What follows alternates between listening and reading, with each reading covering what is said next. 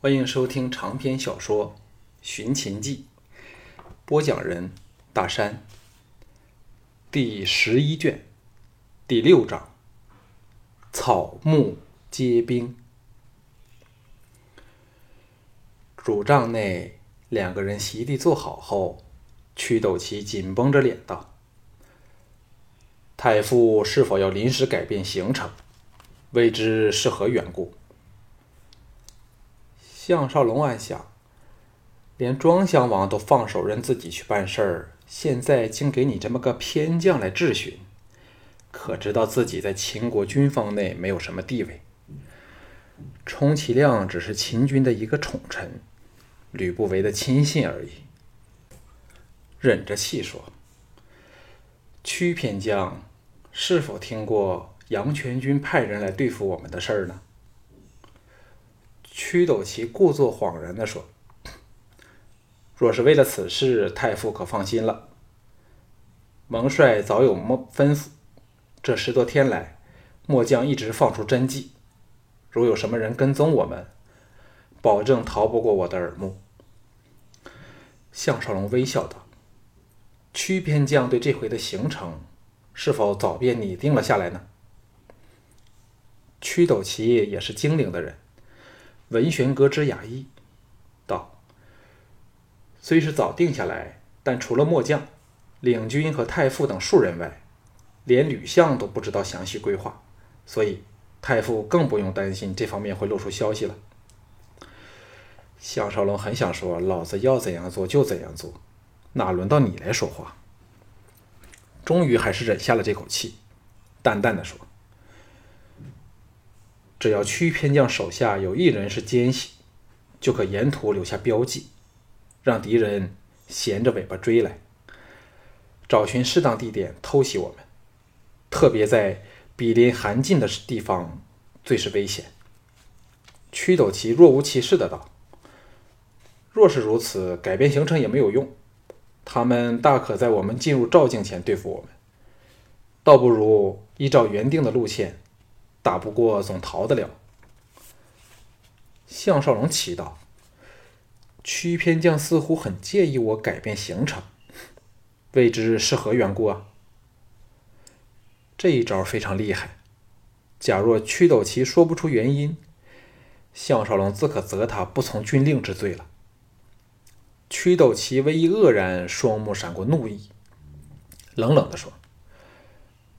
蒙帅既把太傅安危交由末将负责，末将自然以安全为第一个考虑因素了。项少龙心头发火，冷笑道：“哼，现在我实在弄不清楚屈偏将和吕将军谁是负责的人了。他刚刚才接了我的军令，现在屈偏将显然没有把我的吩咐放在眼内呀。屈偏将可以解释一下吗？”屈斗旗微微一震，知道项少龙动了真火，软化了点悲声说：“末将怎敢不听太傅指示？只不过……”项少龙不耐烦的打断他说：“明天我们便要渡河，你有派人求水过去查看吗？”屈斗旗一呆道：“木筏尚未做好。”河水又那么冷，项少龙长身而起，到了帐门处，大叫道：“京俊！”正和蒙武运剑练习对打的京俊走入帐来说：“太傅有何吩咐？”项少龙道：“立即找几个兄弟，求水过河去看看对岸的情况，最紧要秘密行事，若有什么发现。”千万不要惊动了敌人，明白了吗？京俊欣然领命去了。屈斗旗低垂着头，但看神情却是不满之极。项少龙这么做，分明是指他办事不力。最要命的，这确实是一个疏忽。项少龙心中暗笑，这回他们是有备而来，其中有一套法宝，就是依照善柔的方法。制造了一批防水的皮衣，想不到这么快就派上用场。本来他也想不到要探查对岸的动静，一来因早先给萧月潭提醒，杨全军说不定会借韩人之手来害杀害自己。此刻与这不尊重自己的屈斗旗针锋相对，灵机一触，才想出了这挫败对方锐气的方法。既然有理都说不清，不如就以硬碰硬，叫他屈服。军令不行，乃是行军大忌。若屈斗旗和吕雄仍是阴奉阳违，索性凭庄襄王赐下的军符把这两个人革职，改以藤毅代替，一了百了。这时他再也没有兴趣和此人纠缠下去，冷然说：“没事了，吕屈偏将可以继续办你的事。改道一事，除你和吕将军两人外，不得说与第三者知道，否则与军法处置。”明早我会告诉你采用哪条路线前进。屈斗奇一言不发，略施敬礼，央然走了。这时天刚黑，主帐内，项少龙和七婢们共进晚膳。季嫣然听罢他改赴齐国的因由后，惊异地说：“这位李斯先生却是见识不凡，对诸国的形势分析一针见血。”对齐人爱好放言高论的风气更是透彻如有如神明，想不到相府竟有如此的人物。少龙可否引介与嫣然一晤？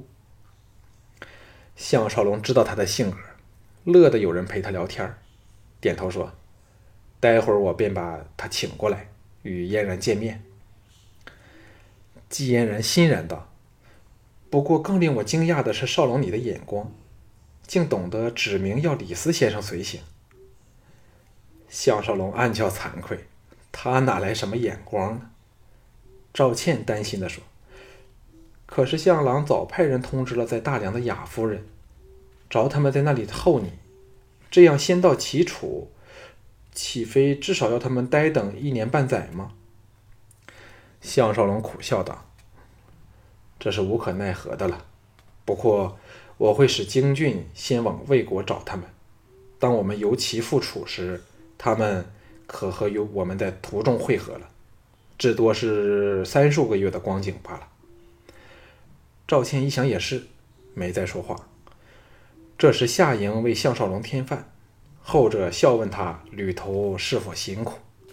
另一边的秋莹笑道：“小姐在咸阳时，每天都教导我们学习骑射。”这点路算什么嘞？吴廷芳笑了起来，得意地说：“有我这个大师傅指点，这几个丫头都不知道变得多么厉害呢。”帐外忽然传来了扰攘人声，接着藤毅的声音在外响起，说：“三弟出来一会儿。”项少龙听他沉重的语气，心知不妙，忙接帐而出。外面的空地处挤满了人。吕雄、屈斗奇等全都来了。刚回来的京俊兴奋地说：“向太傅，我们擒了个敌人回来，莫要怪我。刚上岸就面对面的撞上了这家伙的小姐，是逼不得已才出手的。”项少龙心中一凛，望望屈斗奇等一众军将，人人面色凝重，屈斗奇更是脸有愧色。由乌家十二名子弟组成的亲卫团里的乌延灼和乌叔两个人，把一名绑着双手、浑身湿透、冷得脸如死灰、身穿牧民装束的汉子推到了项少龙身前，把他按跪地上。藤毅沉声道：“你是何人？”那个汉子嘴唇一阵颤动，垂头惶然说：“小人邓甲，只是韩国牧民。”途经此地，为何要动粗把小人擒拿呢？仍是穿着水铐的京俊说：“不要信他，这人深藏兵刃弓矢，绝非好人。”藤毅把一把剑递给项少龙，说：“看兵器的形式，这个人极可能来自燕国。”在一旁默听的萧月潭失声道：“什么？”项少龙也呆了一呆。想不到莱迪竟与燕国有关，心中涌起了古怪的感觉。沉吟半晌后，下令说：“先给他换上干衣，再由我来亲自审问他。”乌延灼和乌叔一声领命，押着他去了。项少龙向围观的军士冷喝道：“你们还不给我去紧守岗位！两位偏将，请留步。”又回头对季嫣然笑道：“你们回帐等我。”待空地处只剩下了藤毅、京俊、萧月潭、屈斗奇、吕雄五个人时，项少龙淡淡道：“若这人真的来燕国来的，我们便非常危险了。”人人面色沉重，默然无语。在昏暗的荧灯掩映下，天上雪粉飘飘，气氛肃穆。屈斗奇干咳一声，跪下来道。末将疏忽，愿受太傅罪责。吕雄迫于无奈，也跪下来请罪。项少龙心中叫妙，想不到误打误撞下，竟然挫了两个人的锐气。不过形势险恶，也快乐不起来，抢前扶起两人说：“只要大家能忠诚合作，应付危难，这等小事儿，本人绝不会放在心上。”他也变得厉害了，言下之意就是，假如两个人不乖乖听话，绝不会客气。两个人像斗败了的公鸡般垂头丧气地站着。萧月谈道：“一切都等拷问了这邓甲再说吧。不过我若是他，认就是死，不认凡有一线生机，故而怎么也不会招供的。”藤毅微笑道：“这事儿包在我身上。”幸好天寒未久，带我到附近的地穴找找，有没有我想要的帮手家伙。言罢，在众人大惑不解下出营，出营去了。果如萧月潭所料，邓家矢口不认。项少龙深悉藤毅性格，知道他必有办法，阻止了曲斗奇等对他用刑，把他绑在一个营帐内，派人守着。一会儿。藤毅拿了个布袋回来，里面软软如如，不知藏了什么东西。坐在帐内的项少龙等都呆看着那个布袋，只有京俊明白，大笑道：“让我去拿小竹篓来。”新来去了。藤毅冷然入帐，向手下喝道：“拿他站起来！”乌延灼两人忙左右把他挟持着。邓家。露出了骇然神色，盯着藤毅高举在他眼前不知什么东西正蠕动其中的布袋。屈斗奇说：“藤先生准备怎样对付他？”藤毅毫无顾忌地探手袋里，熟练地取出一只毛茸茸的灰黑田鼠，递到了邓甲面前，笑道：“你招不招供？”看着在藤毅手内正挣扎支叫的大田鼠。连项少龙、萧月潭这等足智多谋的人都是一头雾水，不知他怎么可凭这个东西令邓甲屈服。邓甲昂然说：“我根本只是畜牧之人，有什么可招的？”萧月潭冷笑道：“还想不认？你不但语带燕国口音，且牧人怎能在这等情况下仍然昂然不惧？你还想骗人吗？”邓甲一听，才知露出了破绽，硬撑道：“我根本不明白你们说什么。若仍不信我是对岸邓家村的人，可派人去一问便知。”这时，京俊拿着竹篓回来了，嚷道：“快给他脱裤子！”众人岂敢愕然？乌延灼等三两下动作，邓甲下身立时光秃秃的，进入众人眼前。京俊亲自把竹篓覆盖在他的下体处，以绳索绕过他臀部，绑了个结实。邓家骇然道：“你们想干什么？”景俊藤毅笑道：“很快你便知道了。”向乌延灼两个人吩咐道：“按他坐在地上。”这时众人心中明白，无不叫绝，感到。这比毒打他一顿还要残忍百倍。藤义揭起小竹篓另一端的盖子，把田鼠放入篓内，再盖好了篓子。里面立时传来田鼠窜动的声音，篓子和邓甲同时抖动起来。邓甲尖叫道：“项少龙，你好毒！”吕雄蹲下来说：“邓甲兄，你怎么知道他是项少龙呢？”邓甲知道说漏了嘴，不过这时已是无暇辩驳，眼珠随着篓子里田鼠的走动一起同时转动着。帐内诸人里，只有他一个人切身体会到田鼠的动作了。项少龙学吕雄般蹲在另一边，拍拍他的脸颊，柔声说：“乖乖说吧，若证明你说了实话，我们走一段路后就放了你。”藤义冷然看着他正正在起急速起伏的胸口，沉声说：“这田鼠走累了，快要吃东西了。你不是想等到那个时候才说吧？”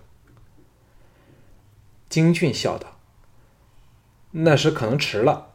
你越能快点说，你那生孩子和小姐的家伙越能保持完整。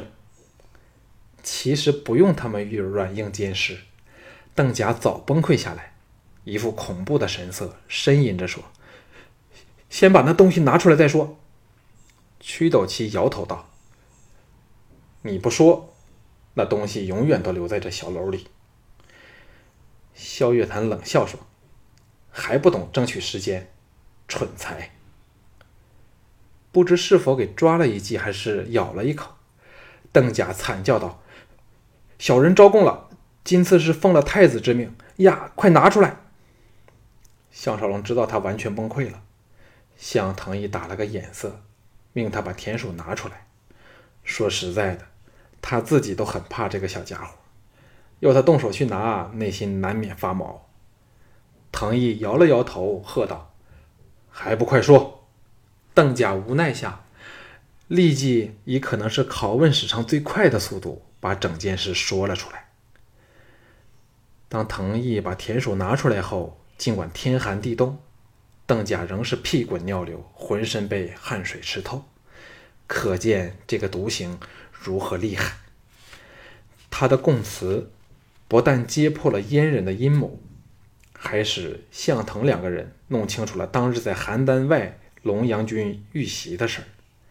原来，燕国太子丹因为廉颇围困燕国京城，他只能苦守，无力解围，只有使出横手，派手下找家将徐夷乱率领三千勇士，冲出重围，秘密分散，潜入赵境，希望制造混乱。令赵人自动退兵，于是先有刺杀龙阳军一事，失败后又把收买来的齐人杀死，好嫁祸田丹。此计不成，又另生一计。太子丹这个人交友广阔，深谋远虑，在各国均有被他收买的眼线。此时知道项少龙出使魏国，立即通知藏在赵境的徐夷乱，命他设法扮作赵人，杀项少龙。要知道。项少龙代表的是庄襄王，若他被杀，秦人怎么也不会坐视不理。只要秦人对赵国用兵，燕人京师之之围自解。这一招确实厉害。徐夷乱也是智计多端的人，在项少龙复位途中布下了岗哨，等待机会。终于决定了，当他们明天渡河时，扮作韩军乘虚偷袭。那时候项少龙过河不成。又不敢深入韩境，只有被迫转往赵境。徐一乱便可凭着优势兵力凭险伏击，务要置项少龙于死地，使阴谋成功。个人听到这事儿时，均是眉头深锁。这些阉人在别人地方行凶，全无顾忌，而他们此事又不敢惊动赵人和韩人，以免再横生枝节，实在头痛。更兼。除了徐一乱这批人外，说不定杨全军的人又与韩人勾结来对付他们。以他们这过千人的浩荡队伍，在对方有心袭击下，目标明显，确实无处可逃。若找有利防御之地筑垒防守，则成了困兽之斗，结果什么地方都去不了，则更是不妥。项少龙等人在帐外商量一会儿后，一时间都想不出什么应对的良方来。屈斗奇提议说：“现在我们既知徐一乱的人藏在对岸一处山头，不如暗潜过去，摸黑夜袭，杀他们一个措手不及。”萧月谈道：“这事儿太冒险了，我早听过此人之名，善用兵法，必会派人密切监视我们。而且邓甲失踪一事会惹他生疑，对方人数又是我们的三倍，这么做。”只等于送死。吕雄脸青唇白，颤声说：“不如我们立即连夜离开，留下空影，到燕人发觉时，早追不及了。”项少龙虽然鄙夷此人，但他提出的的确是唯一可行之法，点头说：“走是定要走了。”但但是怎么走却难从长计议。这么上千人的队伍，纵使行动迅速，但有大河阻隔，迟早会给他们追上。屈斗奇点头说：“最糟的是，我们无论进入赵国或是韩境，都必须小心翼翼，派出侦缉探路，以避开赵韩之人。所以路线必然是迂回曲折，行军缓慢。”以徐一乱这种精明的人，必可轻易的追上我们。一直默然不语的唐毅说：“我有一个提议，就是化整为零，兵分多路，如此敌人就不知道追哪一队人才好了，我们逃起来也灵活多了。”众人都静默起来，咀嚼着他的话。项少龙断然说。这是唯一可行之法，就这么决定好了。雨雪越下越大，荒野内的杀机也更浓重了。